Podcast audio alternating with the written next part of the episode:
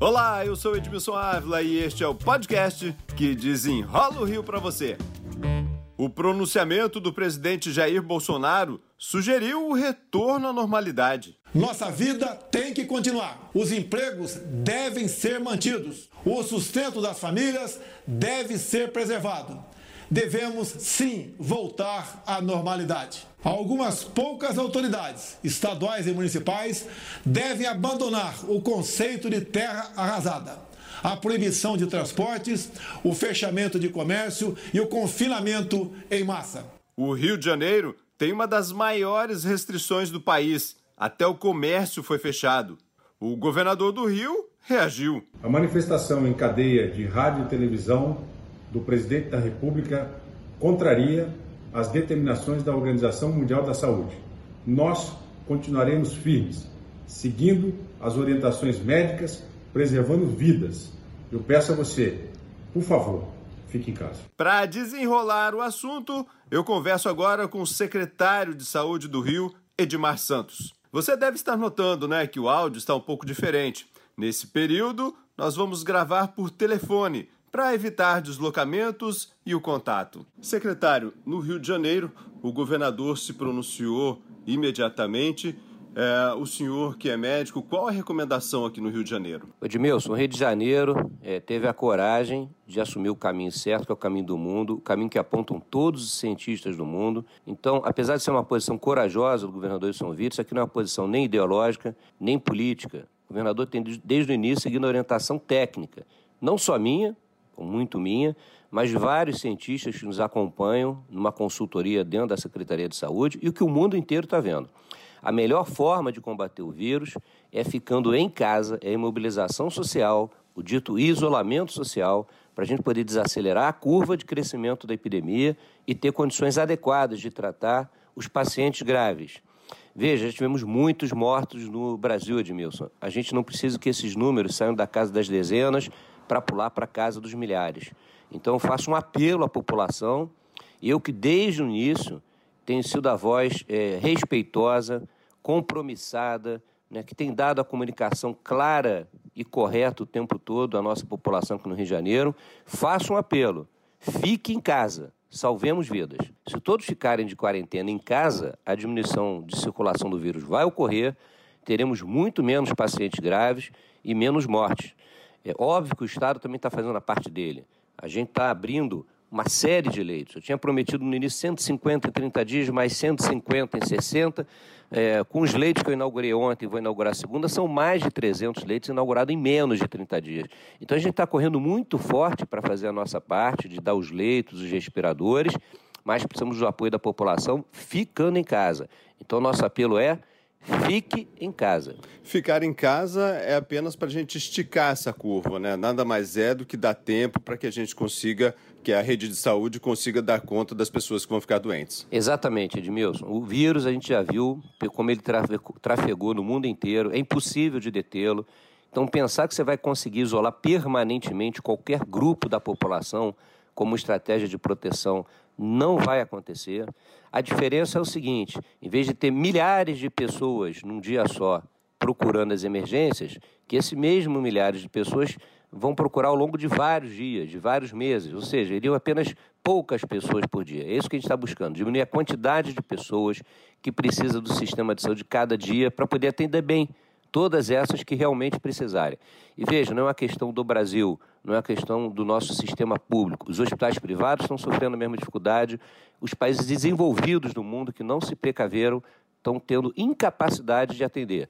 Então, nós estamos fazendo aqui o que tem de melhor de conhecimento no dia de hoje, um vírus que é novo, tem apenas dois, três meses circulando entre nós, e o que se vê no momento, que todos os especialistas apontam, é, de um lado, conseguir convencer a população que tem que ficar em casa, e do outro, ampliar o número de leitos e respiradores. O Estado do Rio de Janeiro saiu na frente fazendo os dois. Neste momento que nós estamos acompanhando o que vem acontecendo no mundo todo, é, não se pode tratar isso como uma gripezinha. Imagina você falar para uma população que é uma gripezinha e ao mesmo tempo ligar o jornal na sequência e ver que morreu milhares de pessoas num único dia na Itália, que a Itália já ultrapassou o número de mortos da China. Só na Itália são mais de 6 mil mortos.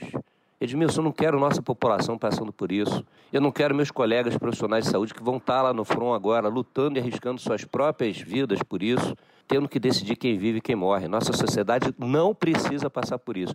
E vou te dizer, Edmilson, essa semana agora, para reforçar, eu estou muito empolgado aqui no Rio de Janeiro, quero que a população continue com a consciência que está agora.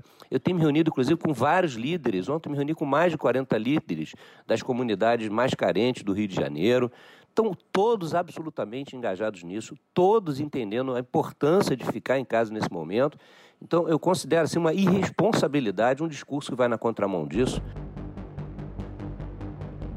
Até porque é, é uma falsidade do ponto de vista científico. Veja o que está acontecendo. Todos os estados, todos os governadores, todos os secretários de Estado de Saúde, inclusive fizemos um documento conjunto ontem à noite, após aquele pronunciamento.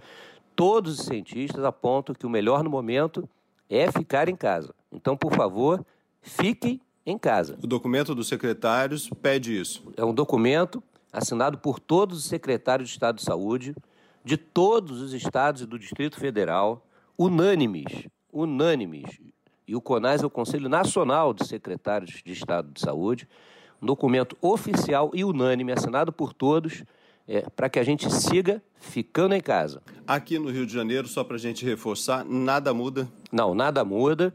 É, finalmente, também com a suspensão do comércio no Rio de Janeiro, que o prefeito Crivella acertadamente tomou essa decisão, a gente chega no processo máximo possível de isolamento, porque a indústria tem que funcionar para nos suprir, supermercado e farmácia tem que funcionar para poder nos ajudar é, nas, nas coisas mais elementares, forças de saúde, forças de segurança. Então, esse é o isolamento máximo possível. E esperamos sim, Edmilson, que daqui a duas semanas a gente deve, eh, nossos matemáticos devem apresentar entre o dia 4 e o dia 10 de abril eh, como é que essa curva está evoluindo e a gente está com muita esperança que esse compromisso agora da sociedade em ficar em casa logre resultados satisfatórios daqui a duas semanas. Secretário, nesse período, quantos leitos vamos ter aí para atender essas pessoas? Pode mesmo, como eu te falei, já inaugurei perto de 350 é, provavelmente em mais 30 dias eu inauguro outros 300 leitos estruturados, aqueles leitos que estão dentro de hospitais que eventualmente estavam desativados ou precisaram de pequena reforma. Vamos ter dentro de 30 dias 1.200 leitos em seis hospitais de campanha, cada um com 200 leitos, e que eu vou colocar em diferentes pontos do estado. Então, em Campos, para ajudar na região norte, provavelmente ali em Casimiro de Abreu, para atender a parte sul da região norte, ali em Macaé, e também a região da Baixada Litorânea, da região dos Lagos dois aqui na capital, um na área de Jacarepaguá, ali mais ou menos, para atender Barra, Jacarepaguá e, e Zona Oeste, outro no Maracanã, para atender aqui a região norte, a Leopoldina e, e parte da região sul, é, um em Caxias, para ajudar na estruturação da Baixada Fluminense, e um em São Gonçalo, para ajudar aquela área ali mais desprotegida de São Gonçalo e Itaboraí especificamente.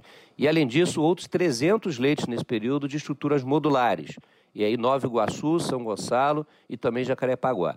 Então a gente está fazendo um grande esforço, fora o que a gente está apoiando nos municípios. Então nosso apoio nos municípios vai abrir leitos em Maricá, do Hospital de Maricá, que finalmente, mais duas semanas, estará liberando 135 leitos.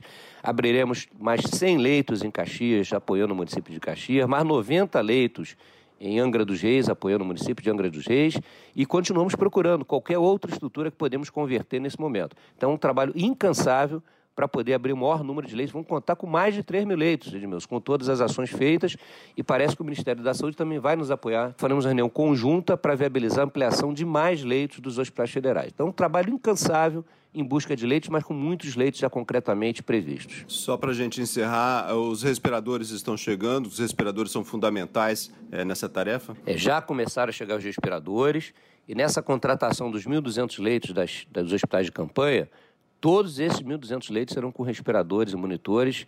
É, é, o contrato que nós fizemos com a empresa. Então, ela monta os 1.200 leitos, ela estrutura todos com respirador e monitor e ainda coloca os recursos humanos para que a gente possa imediatamente ter os 1.200 leitos funcionando. Então, é uma operação de guerra planejada, como eu falei, isso veio tudo planejado desde janeiro, Edmilson. A gente precisa botar velocidade, a gente precisava ter certeza para saber que gasto ia fazer, qual o tamanho do gasto, mas estava tudo planejado, estamos fazendo isso de forma coordenada, ordenada, para poder salvar vidas. Secretário de Saúde, Edmar Santos, muito obrigado pela participação. Eu que agradeço, Edmilson, a possibilidade de dar, de novo, a informação correta e clara à população. Por favor, Fiquem em casa. Este podcast teve edição e sonoplastia de Lucas von Seehausen.